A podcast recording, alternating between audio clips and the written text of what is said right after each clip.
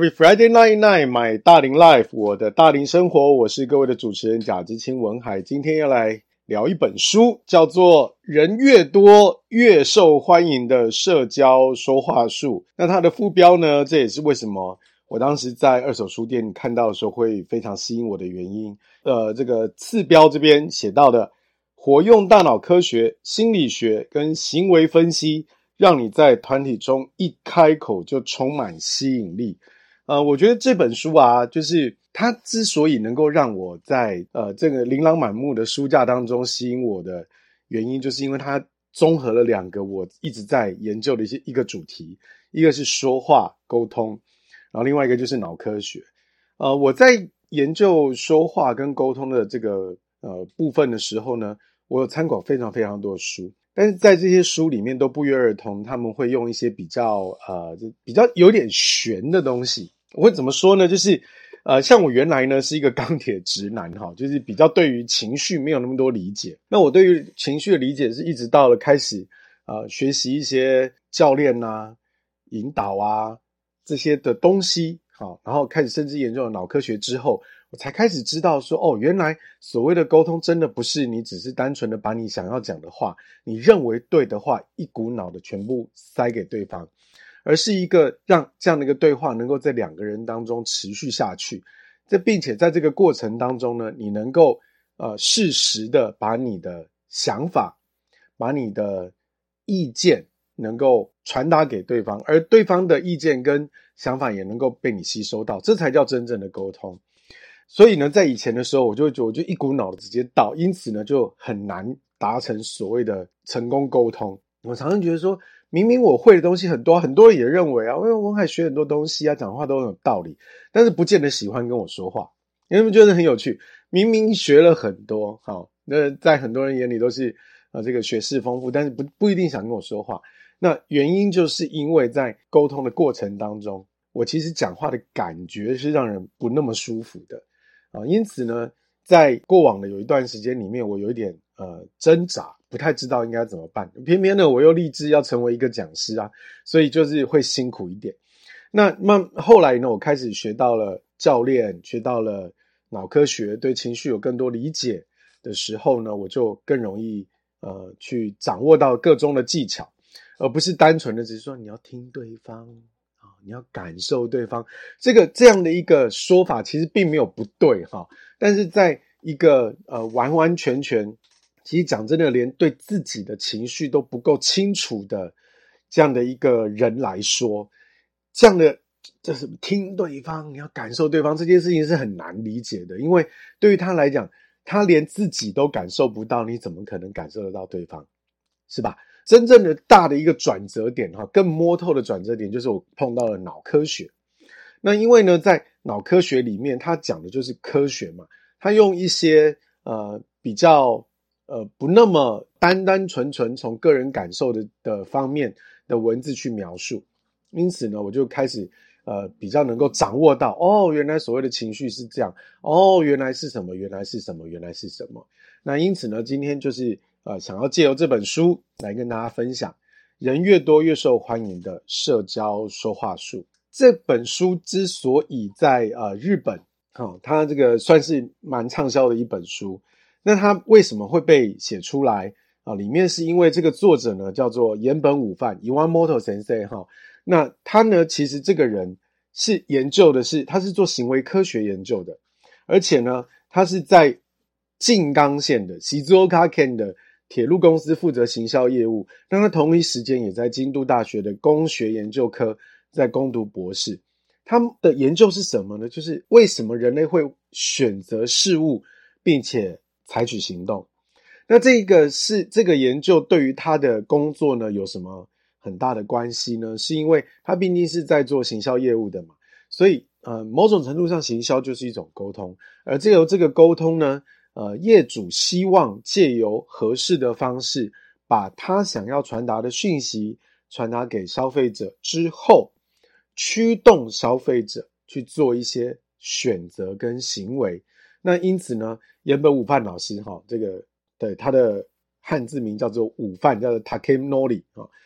Iwamoto 老师就是在研究这样的一个呃工作哈，把他的专长放在他的铁路行销业务。那另外呢，他在研究的过程当中，他分析了大概三千亿以上的人类的行为模式，同时呢，也大胆尝试了一千人以上的团体访谈，这蛮难的，因为我们大部分在做团体访谈的时候都不会希望人太多，因为一旦人太多，哦，就是会有人不说话。哦就觉得哦，没有必要说话，就会躲起来这样子。那他也可以尝尝试做这种大团体的这种团体访谈，是蛮不容易的。那他自己呢，也有一个呃，算是比较呃辛苦的故事啊，一个背后故事。因为他的女儿在一场交通事故当中伤到了大脑，所以呢，他也自学了很多跟大脑有关的一些知识，从而呢，他研究出了一些独特的复健方式。那在他呃，帮助女儿恢复的这样的一个过程当中，他深深的感觉得到，人类的行为跟大脑和内心的机制息息相关。从此之后呢，他就专心的在研究大脑的机制能不能够应用在行销跟表达方面。那这个点呢，当然他是呃，因为女儿的一个相对不幸的事情而导致的。那在我自己的学习过程也是这样，就是呃，我原来一开始并没有办法把呃，表达跟大脑这些反应全部接起来，直到我开始参与了《大脑不受教，只受启发》那本书的编辑工作之后，然后呢，我才会知道说，哦，原来啊、大脑的一些反应啊、是能够预测啊、跟理解。那你这样的话，跟对方的沟通就会相对简单一点。但同一时间呢，也因为这本书的那本书的关系，我就开始去学习 NLP。那在这样的一个呃交叠之下哈，因为人的生理跟心理之间是会交互影响的嘛，所以呢，我们只要能够掌握到这样的一个概念的话，那么我们就能够把借由一些呃我们外界可以看到、可以控制的一些行为，来试着来影呃影响我们自己内在的一些想法。那么伊万莫托老师呢，他灵活的运用从研究当中得到的大脑机制。不仅使铁路公司的营运的超市商品销量提升了七倍哦，各位啊，这个以成长率来讲是百分之七百啊。那同时呢，也让百分之五十以上的静冈市民都持有该铁路公司的交通 IC 卡。呃，在这样的一个情形之下，我觉得是一个很厉害的成就啊。首先，第一个，你能够让商品的销量提升七倍，那讲讲简单的啦。以现在在呃如此讯息复杂、快速，而且你基本每一天 always online 的这样的一个情形底下，其实大部分的消费者已经对于广告已经几乎可以说是视而不见，甚至是免疫了。那但是呢，借由这样的借由 Iwamoto 的研究，那居然还有办法从既有的消费的这个占有率跟营业额当中。它可以炸出七倍的，呃，这个销售量，那所以我觉得这真是非常厉害。然后再来一个就是，呃，因为在日本铁道是呃有非常多间的嘛，哦，不像台湾，呃，目前以铁路来讲的话，呃，就是台铁跟高铁。然后如果以呃这个交通的 IC 卡来看，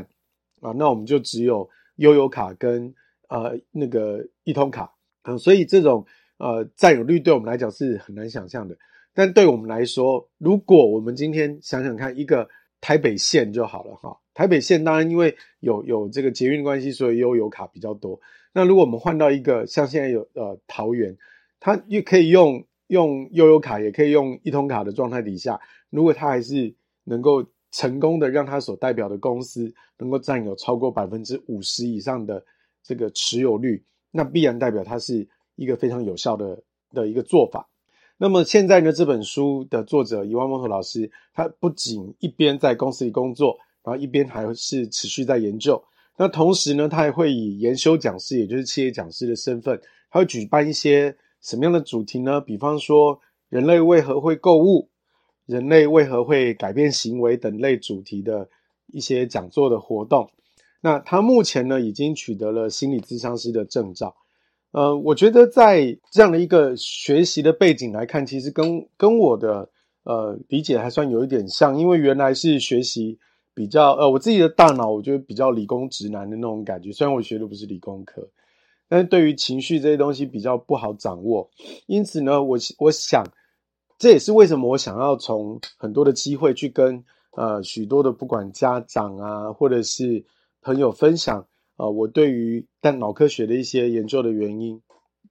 我今天研究脑科学，其实并不是为了要研究一个好像完全用不到的高深技巧，反而对我来说，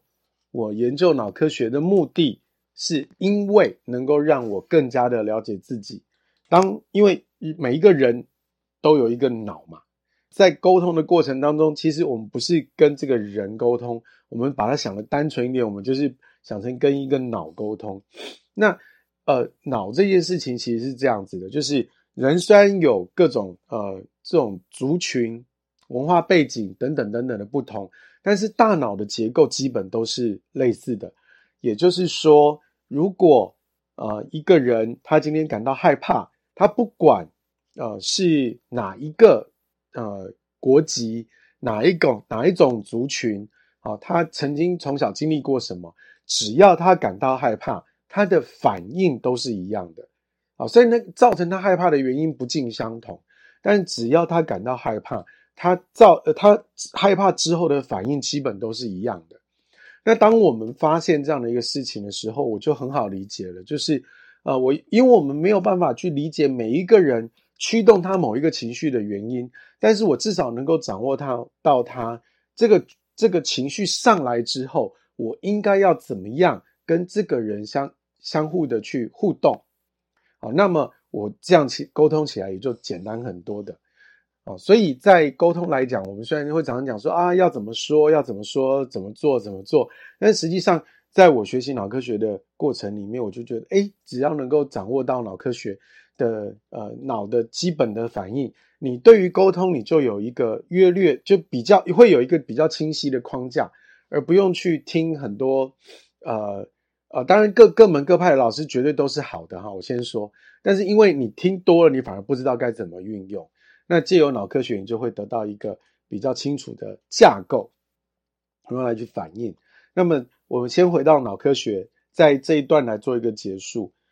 大脑就是这样子哈，每一个人都有一个大脑，而一个大脑里面又分成几个部分。首先，第一个是脑干，这是能够驱动你身体基本功能的啊，不管是心跳，好，或者是呃这个消化等等。这些东西呢，是并不需要靠你的意志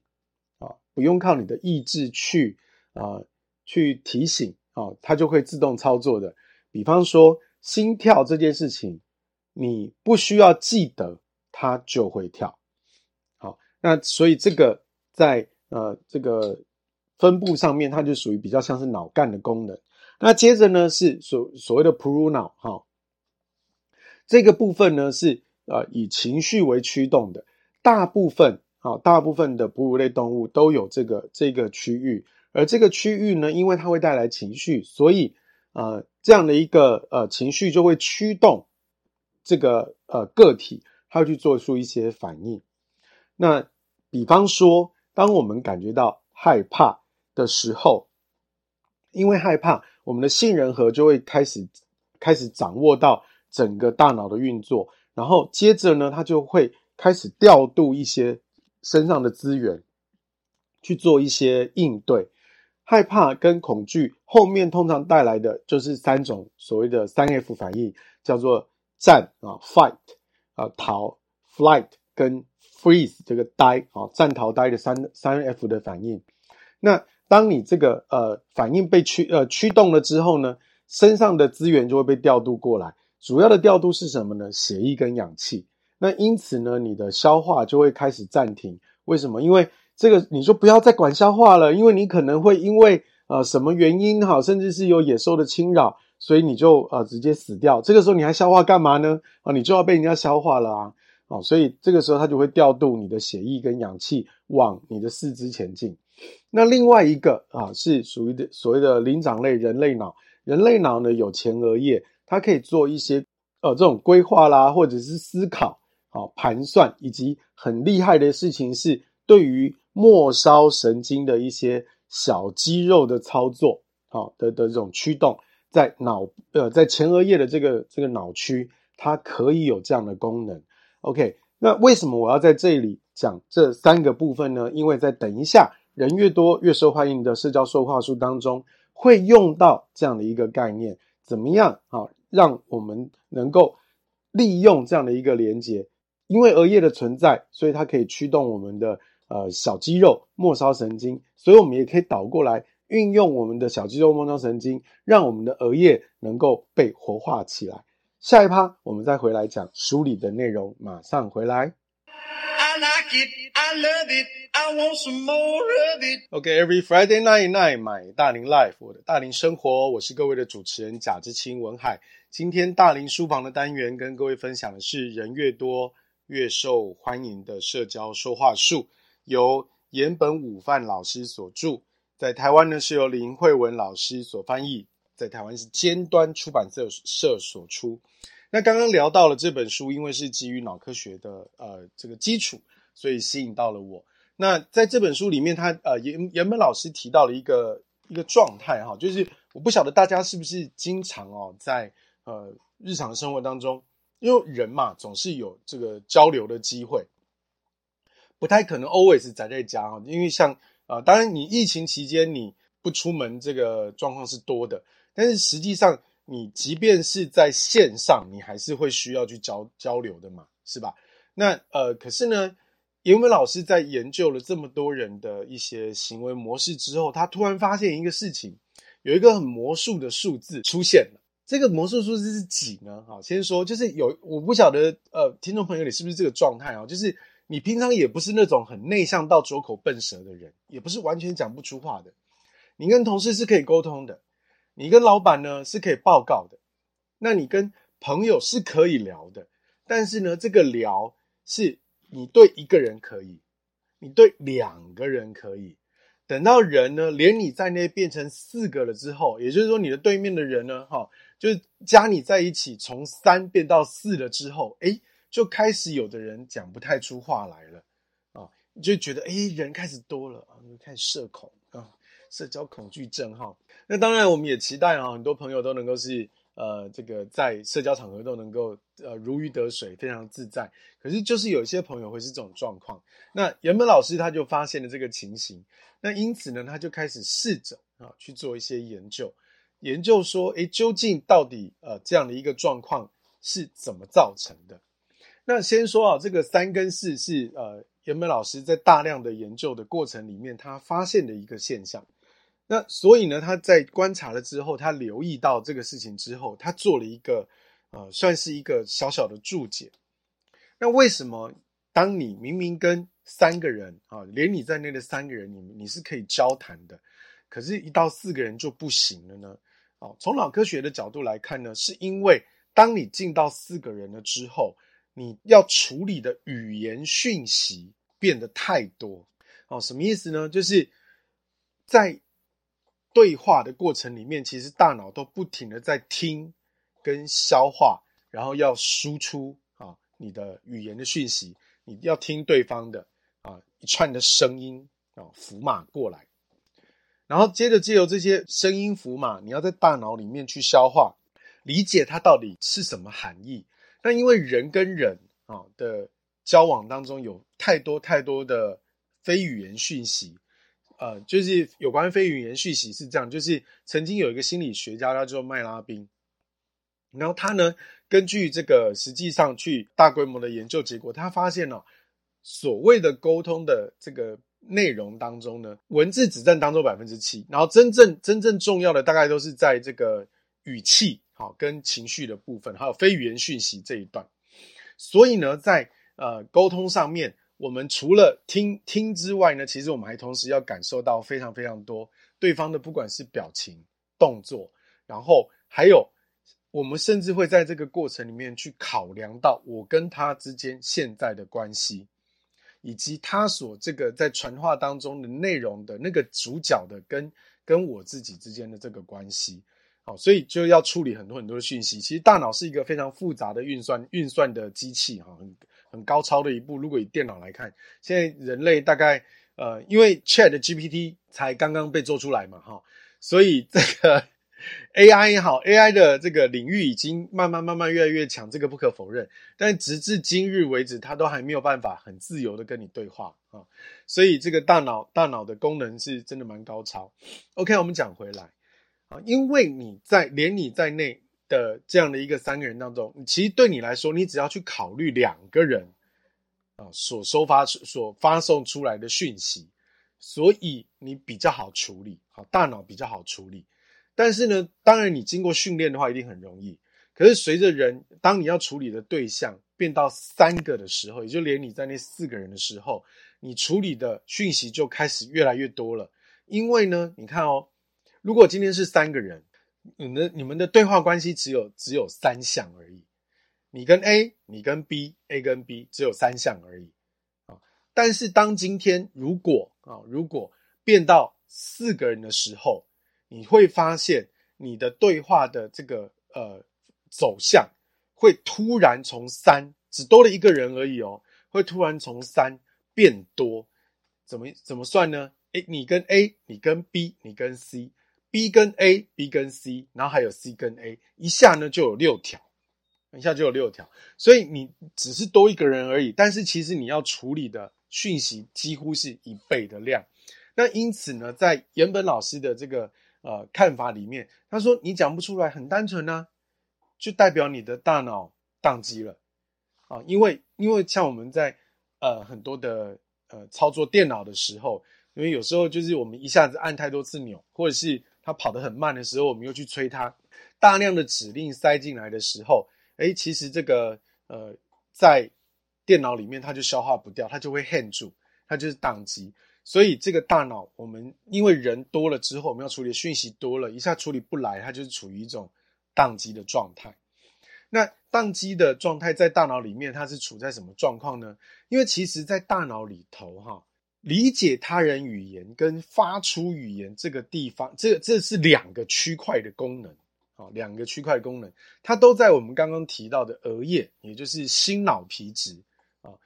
哺乳类脑的新脑皮，呃，这个人类脑的新脑皮质这里，那发出语言叫做布罗卡区，理解他人语言叫做威尼克区，啊，这两个这两个地方是分开来的，所以呢，因为这两个地方本身就没有完全在一起了，然后再加上你要处理的讯息太多了，一下太一下进来太多，所以宕机是正常的。OK，所以在这边要跟大家所有的你自己觉得你自己有社恐现象的朋友去分享一件事情：当你今天看到人，哦，人多了你讲不出话来，真的不是你的错，好，真的不是你错，只是你这个时候你大脑宕机了，不要因此而自责。OK，那接着啊，接着我们要开始，如果我们想要突破这件事情的话，啊，当然有的社恐的朋友就觉得说啊，老子就社恐啊，怎么样？我就社恐嘛，我不想改。好，那没有关系。如果你你想要是这样子的话，也 OK。因为也许你的工作跟生活的形态确实不太需要跟这么多人交流。那如果真的是这样的话，那恭喜你，你有你的生活的步调。那可是呢，在呃许多的时候，我们一般的人生活里面总是会有碰到社交跟沟通的场合啊。那呃，不管是在办公室或者是在下了班，我们总是会碰到这种情形的。那么因此呢，啊，因此我们就要试着回来到让我们的这个大把大脑宕机的状态打开，然后能够让我们的对话彼此的对话能够试着好好的呃持续下去。好哦，那在这个部分来讲的话呢，岩本老师有几个干货啊。首先第一个事情是我们先从自己来看，怎么样自己来看呢？我们可以用几种方式，是一些小动作来延来。驱动我们的额叶，让我们的大脑皮质能够被活化起来。那我们在前面一趴有跟大家聊到啊，人类跟哺乳类的差异在于我们有额叶，而额叶的一个功能，除了能够思考、计算等等等等之外，更重要的事情是，因为我们有了额叶，所以我们能够驱动我们的末梢的末梢的这种肢体的小动作。简单说就是手指。那我们的手指就可以啊，是因为是被额叶驱动，所以我们倒过来，我们可以运用这样的呃流程，能够让我们的大脑额叶被充血。充血就赋能它了嘛。我们刚刚说过了嘛，哈，就是如果我们今天情绪上来啊，这呃，先说啊，我们不是因为我们有了人类脑之后，我们就没有哺乳类脑了，我们还是有的啊，我们还是有的。而且这个东西我们等下会聊到，就是当我们今天的情绪上来之后。杏仁核，也就是我们的哺乳类脑，接管我们所有的呃生理功能了之后，它会调度血液跟氧气，对吧？我们刚刚讲过这件事情，所以我们现在再讲回来，如果我们可以运用这样的方式，让大脑啊，让大让我们的额叶认为好，它现在正在工作，OK，所以那我们就可以活化我们的额叶。好，首先第一个呢是，当你觉得你在呃这个很多人的场合。你有一点点讲话有点卡壳了，讲不太出来的时候，你可以做一件什么事情呢？叫做一分钟内的反复握拳。好，怎么做呢？就是呃，现在我要请呃所有的听众朋友们，呃，如果你方便的话，请你举起一只你的手，然后你的用力握拳，要用力哦，越用力越好，握握握握握握大概三十秒，好，一直握，一直握，一直握，一直握，一直握。大概三十秒左右，然后放开。那放开的同时，你就是用力撑，是要用力撑哦。你不是轻轻放开，也要用力撑。OK，好，然后再来一样的，再把它握起来。你在三十秒的握拳加张开啊，然后这样就做好几轮、好几这个回合。如果你一分钟、两分钟之内，你可以持续的这样做，你会发现，哎，你的手指、手掌会明显的开始充血、变红，对吧？啊这个就是一个你的末梢神经开始充血，那这种方式它也可以反过来影响你的额叶啊，让你的额叶啊以为说啊我现在正在呃运作，所以你的额叶就会被赋能啊，被被充血。这是第一个叫做一分钟内的反复握拳。好，第二个呢，第二个叫做空气漱口。就是我们平常漱口的时候，呃，尤其像很多很可爱的小朋友，就是会喝一大口水，然后放在嘴巴里面，要呜这样子，然后把嘴巴鼓起来。OK，我们也可以用这样的一个方式，只是我们我们吸的是空气，我们不用真的吸，呃，就是喝水进去，我们把把空气吸进嘴巴里面，然后用力的把我们的两颊鼓起来。当我们把两颊鼓起来的时候，因为其实表情也是算是末梢神经的一种。所以呢，你可以把两颊鼓起来的时候，那这样也可以达成赋能、驱动你的额叶的一种做法。这样子空气漱口。好，第三个方式，第三个方式啊，我们在很多的呃戏剧里面就会看到很多的大佬，呃，这个或者是这个两边在谈判的时候啊，他在他正在想着要讲什么时候，他会把两只。大拇指，啊，两个手指尖跟指尖会碰在一起，然后会让两个大拇指相互旋转。OK，好，这个也是驱动我们的末梢神经的小肌肉的一个方法。OK，所以呢，所以这个就是我们教跟各位分享的三种，能够让借由小肌肉的运动来赋能我们的额叶。那借由赋能我们的额叶可以干嘛呢？因为我们的大脑如果一瞬间宕机了，表示诶这个血血液什么都不见了啊，都都卡住了啊，不见了。那我们借由这样的一个方式，可以让大脑重新的被活化起来。那在活化起来的过程里面，那么你自然讲话就会相对容易一点。OK，在这个我们先现在讲的是用脑科学的角度，因为你的大脑好，大脑能动了，所以你的内容。接收跟输出就会简单许多，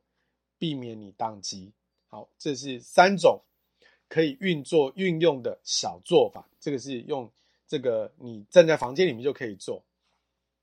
好，接着如果我们要能够让我们的话能够顺利的讲出来，好，顺利的讲出来，那我们要做一件事情，因为讲话嘛，哈，总是这个总不太希望让我们的对话，我们在在社交场合总不是很希望。让我们的对话变得非常的那个气氛很大，然后变成句点王。因此呢，我们可以做一些方式，让我们体内一种叫做幸福物质的血清素能够上升。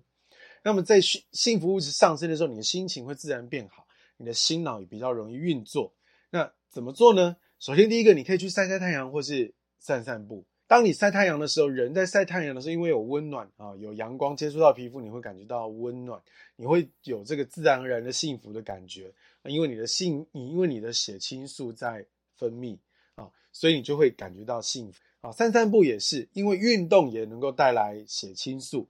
的提升。啊，血清素上升的时候，都是可以让你感觉到舒服，心情是愉快的。散散步或者是晒晒太阳。再来一个呢，你可以找个地方去做一下发声练习。发声练习也很简单，你也不用唱歌，说哦，不用哈，你就是哦呜啊一，你只要能够动动你的呃嘴唇啊。像我知道有很多的歌手，他们在登台之前，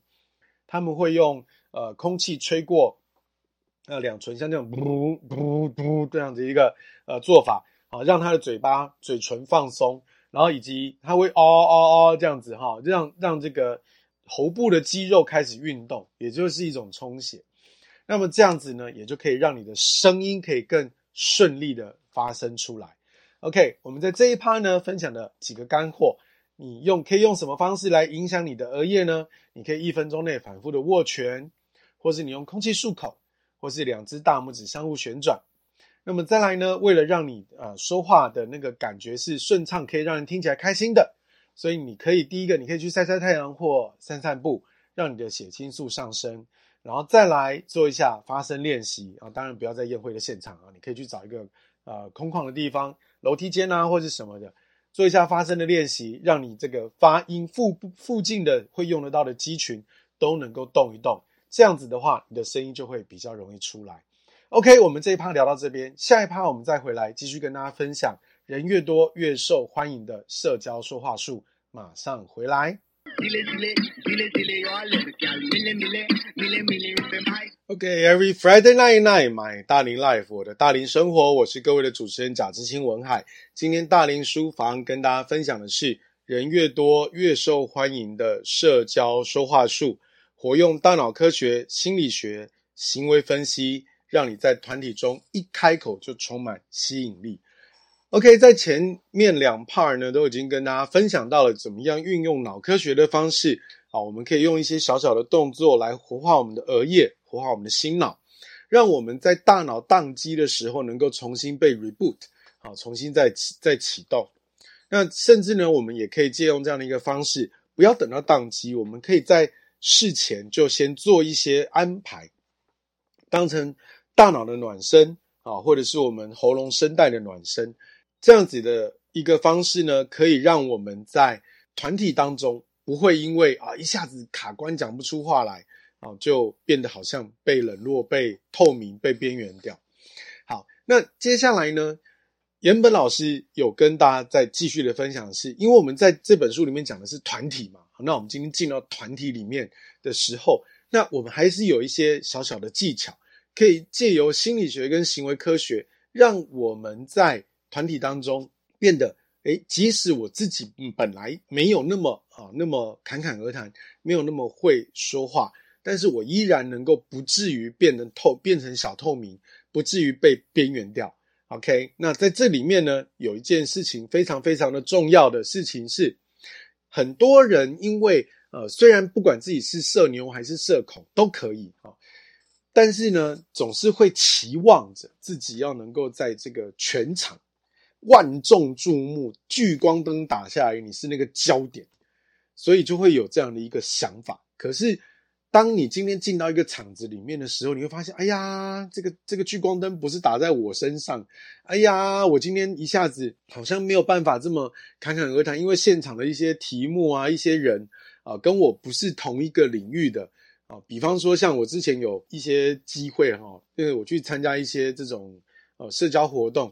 同业跟同业就很容易聚在一起。虽然我已经是非常喜欢去多听别人不同的专业来分享的，但是呢。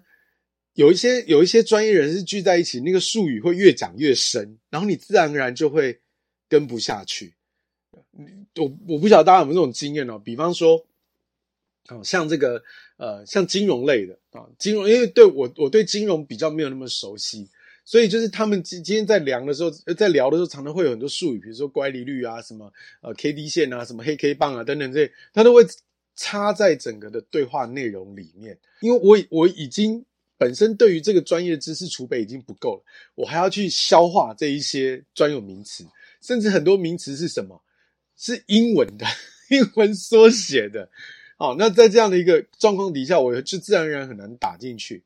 好，如果这个时候我原来抱持的心态是我要成为那个全场的焦点的时候，我一定很挫折嘛，是吧？因为我根本没有办法听懂他们的说话，我我怎么可能让他们把注意力给我嘞？哦，所以这个岩本老师在这本书里面所提到的第一件事情，就是你要想着的事情是你要让你自己成为那个容易被搭话的人。不是你发话哦，不是你讲，而是别人对着你讲，是对着你搭话。你要让自己成为这样容易被搭话的人，千万、千万、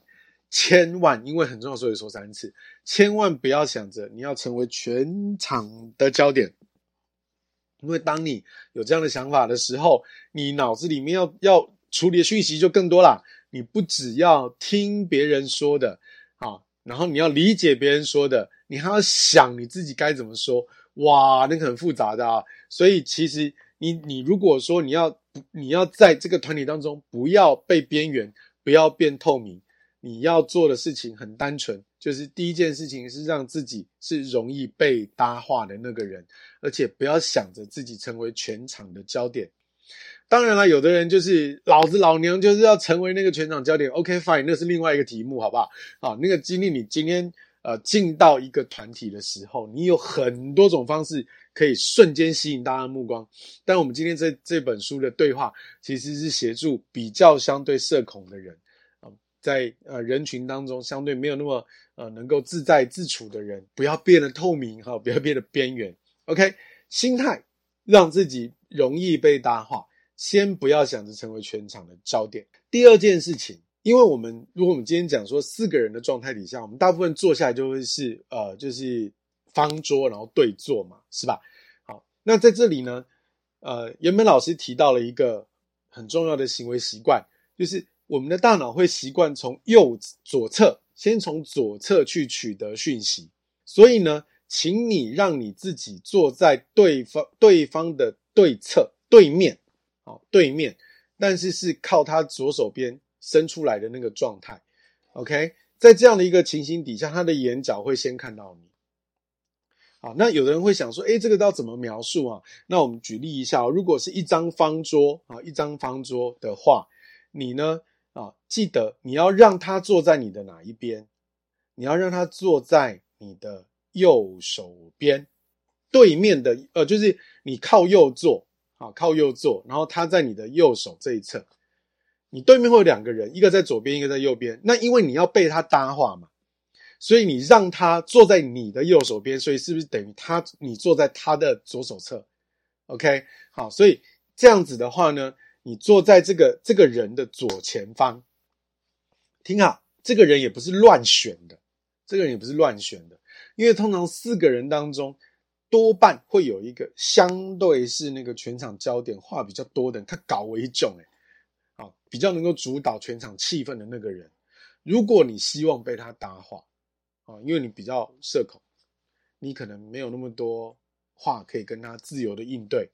那而且很明显的，这个人他所主导的气氛啊，他是有这个能力之外，他所主导气氛也是呃，你觉得呃能够被他带走也不会不舒服的啊。先说，因为有的人带气氛是会让人觉得不舒服的啊，比方说像有些有些男士，就是会觉得说啊，就是用用一些比较呃这种脏话啦，或者是这种呃黄色笑话啊，去吸引大家注意，有有这样的人啊，即便是啊像我们到现在已经在这个社会上 走跳一阵子的时候，偶尔还是会碰到哈，或者是这种吹牛逼吹太凶的那种。OK，如果你你碰到这种，当然你就是。你就不要被他搭话了嘛，你都不想跟他讲话，你还要不要被他搭话，对不对？这个时候你就要 找个找个时间下庄哦，慢慢飘走。那可是如果说你觉得，哎，这个人带这个气氛啊是不错的，然后你也想要继续跟他聊下去，那就请你啊跟他坐对面之外，你让他坐在你的右手侧。所以呢，那他那那等于就是你会坐在他的左手侧。这样子的话呢，这个人就是所我们在书里面所称的第一人。第一人就是讲话比较多、会主导的那个人，你坐在他的左前方，啊，这样子的话，他的眼睛会自然会相对比较习惯的看到你，所以当他在一直在发表的时候，他会比较想要跟你说，你就自然而然容易被搭话到。那也有朋友会问啊，哇，那在这样的一个一个状态底下，好像选位置很重要，对不对？跟打麻将一样，有没有？选在谁的下家好重要。但是有的时候真的不是那么那么有办法，好像随你自由自在，对不对？OK，那我们来排序一下哈。呃，在这样的一个四个人的位置当中呢，你如果没有办法坐在他的左手边的对面，那你至少坐在他的对面的对角线啊，也是也就是。他的对面的右手侧，那这样子的话呢，哎，他是第二顺位，眼睛会瞄到你。真的真的实在不行的话，好，真的真的实在不行的话，就想办法挤到他的左手边，好，挤到跟他同侧的左手边。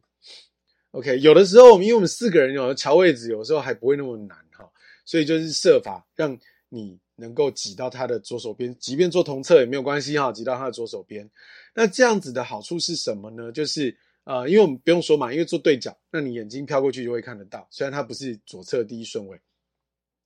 但是呢，当你坐在他的左手边的时候，请你不要就是跟他聊天的时候，你就是用你的侧脸对着人家，就是人稍稍转一下，人斜四十五度。那通常呢，在你人斜四十五度的时候，假定他今天是要跟你说话的，或是他想真的想要跟你们说话，那他呢，通常人也会稍稍。转四十五度啊，那当他有在这样转的时候，诶，那表示你们这个在脑脑神经上面就接上线了哈。OK，好，所以这个是座位。再来啊，有的时候我们可以用一点点小小的心机啊，当然讲心机好像很严重了哈，呃呃，倒不是说好像我一定要陷害谁那种，而是说因为我们偶尔需要被人家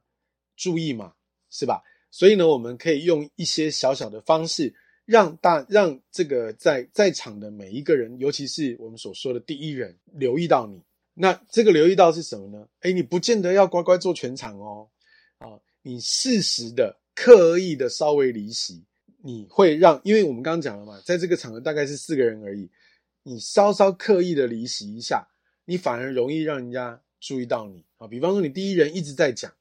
他一直在讲，一直在讲，一直在讲，那也许这个。呃，对话聊天已经开始大概十几二十分钟了，他一直讲没有要停的意思。好，那这个，但是呢，你又希望他能够有呃有机会注意到你，那这时候呢，你可以站起来啊，稍稍鞠个躬，欠欠身，然后你就可以出去。那出去你也不要马上回来哦，啊，你大概等个五分钟十分钟，你再回来。那这个动这个用意是什么呢？这边啊，岩本老师提到了，他运用到了完形心理学。所谓的完形就是一个完整的形状。那人哈，我们通常碰碰到那个呃缺的东西，就会不自觉的会去注意它，因为我们想要把它补起来。啊，就像 Apple 的电脑，它的 logo 也是咬过一口的，有吧？对，所以这个就是所谓的完形心理学。如果它是整颗的，你还不见得会呃特别留意它，但是它今天是缺一个的，你反而容易留意到它。那么，借有这样的一个完形心理学，你在这个聊天对话当中。因为你们彼此是一个呃四个人是一个完整的团体，那在这个时候呢，你运用这样的一个小小的技巧，大概在十五到二十分钟，大家已经习惯这个完整的完整的这个形座位形状的时候，你站起来，然后欠欠身离开，五到十分钟你再回来，这个时候他们就他自然而然就会注意到你，所以大脑就会骗他说，嗯，这个人是个重要的，要不然我不会注意到他嘛，嗯，所以这个是完形心理学。好，再来呢，你在你的服装跟配件上面，也可以稍稍做一些小技巧。好，那在这个方面呢，你可以，当然你叫你穿全身红哈，应该没有那么有人有这个大胆，因为毕竟这个红是全红是一个很抢眼的颜色。那呃，如果是女生，我觉得可能还好，但是男生哈，可能有的人会不那么习惯。如果你真的没有想要呃在身上穿到全身红，你可以在两个地方。运用红色，首先第一个是你的颈部，啊，所以如果是男士的话，你可以打红色的领带，啊，在你的服装搭配状况底下，你可以看场合，你可以搭呃红色的领带，就可以吸引到人。然后另外一个呢，你也可以在手腕上面戴红色的配饰，红色的手表应该比较少见哈，因为我据据我所知，好像只有 G-Shock 这种塑胶型的手表会比较有。那当然，如果你的服装搭配上面是可以的话，也也也可以这样运用。那或者是你可以带一些红色的装饰品。那女士就更不用讲了，女士你可以用的是项链啊，或是手链，更多更多的配件是可以运用的。好，这是一种方式，可以让在对现场对话的人能够容易留意到你，因为人嘛，哦，对于红色的东西是会比较容易注意到。好，那再来呢，有另外一个方向，你也许不是会被人注意到，但是你会希望对方能够很自在的跟你说话。那你可以运用的是蓝色，蓝色是一个相对比较沉稳的颜色啊，所以蓝色的领带啊，或是蓝色的呃这个首饰、蓝色的手表啊等等之类的，嗯，比如说以皮表带来看的话，可以用蓝色的啊，这个就好，好像就不会那么那么刺眼哈，所以这个蓝色会让人感觉到平静，因为这样的平静，所以对方的旧脑就比较不容易被活化。那旧脑被活化会有什么事情发生呢？就是我刚刚讲的，你的杏仁核会上来。当你感觉到害怕跟恐惧的时候，你的旧脑就被活化了啊，就是那个情形。那也因此呢，除了我们这些小技巧之外，请记得你在对话里面不要让对方的旧脑被活化。怎么做呢？首先，第一个是。你在对话当中不要直接的否定他。啊，比方说对方讲了一个什么事情，你认为不对或不好，认为哦你说错了，嗯，这不是这样的，不是这样的，好，这样的话就会让对方的旧脑会活化，因为人被否定了，会感觉到不愉快，会觉到感觉到被轻视，会被威胁，所以你呢，你可以用的技巧是哦，你这个观点挺特别的，挺有趣的，你可以用这样的一个方式，好，不要否定他，要适时用要用合适的方式去接住他的话。然后另外一个是不要打断他，如果对方还有在想要再讲话的话，请你就不要打断他，让他继续讲下去。那当然了，如果是那种落落等的哈，落落等的那种，就要适度接住他。你可以用一种方式是，他说哦，诶，那你说这个蛮有趣的，那你接你不要自己接哦，你要把这个球拿下来之后，你要 pass 给在团体的另外人。我说啊，那说到这件事情，好，那那个某某某，你刚刚你对于这个这个有没有相对的经验？好，这个话头就接过去了。好，所以你不要让对方的旧脑被活。如果你想要继续跟他聊下去的话，就不要让他的旧脑被活化。好，来最后的最后要跟大家分享，如果四个人都很社恐，都很沉默怎么办？好，那岩本老师有教了一个叫做“现在、过去、现在”的自我介绍的破冰法。OK，那我们讲啊，就是讲现在你是一个什么样的头衔，然后过去在你身上发生什么事。然后现在你用这个头衔做了些什么？那么借由这样的一个方式，你四个人因为都讲自己的事情嘛，都都是没有没有所谓的正确与否，因为你在做的事情一定别人没有你专业的哈，所以就是可以用这样的方式来做破冰。那举例来说，好，文海，我是是一名组织团队教练。那过去呢，因为自己在当主管的时候，常常把自己累得半死，但是属下又嫌我闲得要死，绩效却差得要死。那在一次的课程当中，发现原因是由于自己太胆小，不敢信任属下，也不敢尝试新的做法，不相信自己。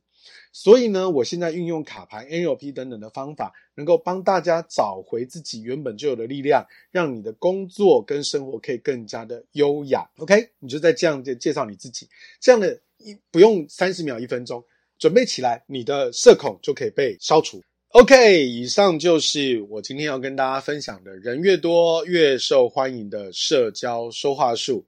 希望大家都能够不再社恐，都能够在团体当中能够自在的分享自己，也能够轻松的交谈。Every Friday night night, my darling life，我的大龄生活。我们下个礼拜五再见，拜拜。